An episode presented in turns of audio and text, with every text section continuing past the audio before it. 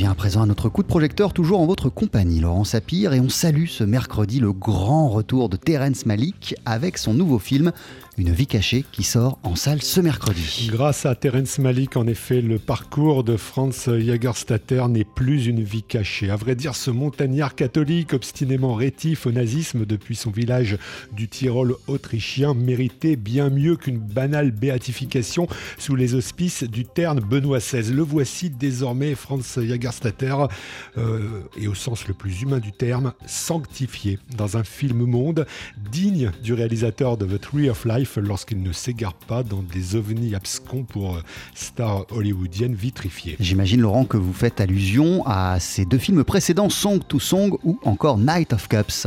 Des patchwork indigents, alors que là, euh, miracle, Terence Malick revient à un schéma narratif ultra classique, mais que sa mise en scène enrobe dans un flux sensoriel dont il a le secret. Surtout lorsqu'il s'agit de remonter, en tout cas dans le premier tiers du film, à la source d'un bonheur pastoral au milieu des montagnes et des torrents des corps frémissent et s'effleurent en travaillant la terre. On parle ici de France, le héros du film, Fanny, son épouse, et leurs trois filles dont les bouclettes se confondent avec les champs de blé. Le vent souffle à l'écran, l'azur perce dans la vallée, ça sent la luzerne et l'herbe verte. Focale à fleur de peau, grands angles au fil des saisons, bref, l'Éden. Jusqu'au moment où Franz Jagerstatter, au nom de sa foi, de sa conscience surtout, refuse de prêter allégeance au Reich et de servir dans l'armée allemande au risque de mettre en péril sa famille. Écoutez ce qu'en dit l'éditeur Sylvain Gasser qui publie aujourd'hui chez Bayard des lettres de Franz Jagerstatter traduite pour la première fois en français. C'est un homme qui voyait, qui avait une pensée.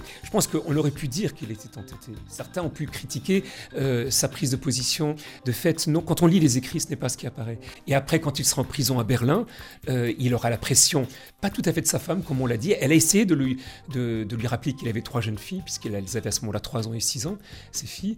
Mais il dit, mais n'oublie pas que tu as des enfants. Mais en même temps, elle le soutenait dans, sa, sa, pensée très libre.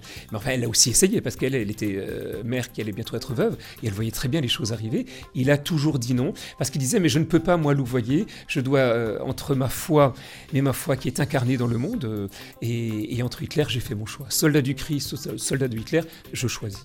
Un choix qui va prendre la forme d'un chemin de croix, mais alors... Mais alors un chemin de croix sans sermon, un chemin de croix qui passe aussi d'une certaine manière par le silence de Dieu. On retrouve Sylvain Gasser. Bien sûr, on va dire, ben voilà, c'est sa foi chrétienne qui lui fait dire non. C'est pas aussi simple que ça. Quand on lit les lettres, cet homme était un homme vraiment de prière. C'est un homme qui était pétri de dévotion.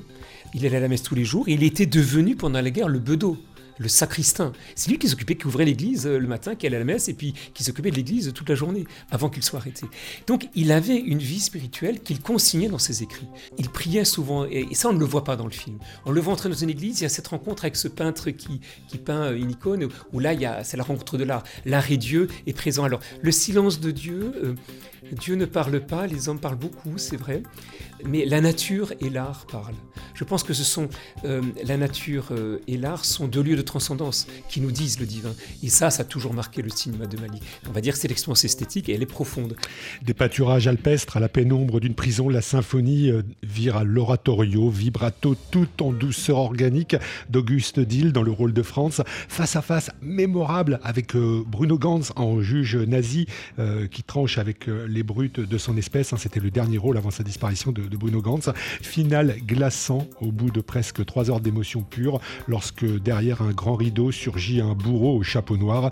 Et puis, et ces derniers mots d'une femme à son mari Je te rencontrerai là-bas, dans les montagnes. Promesse ineffable au diapason d'un film d'une beauté, d'une rigueur et d'un lyrisme sans nom. Une vie cachée, le nouveau film de Terence Malik, sorti en salle aujourd'hui et sorti euh, également de ce livre aux éditions Bayard qui reprend des écrits du héros du film Franz Jagerstatter sous le titre Être catholique ou nazi. Merci beaucoup, Laurent Sapir.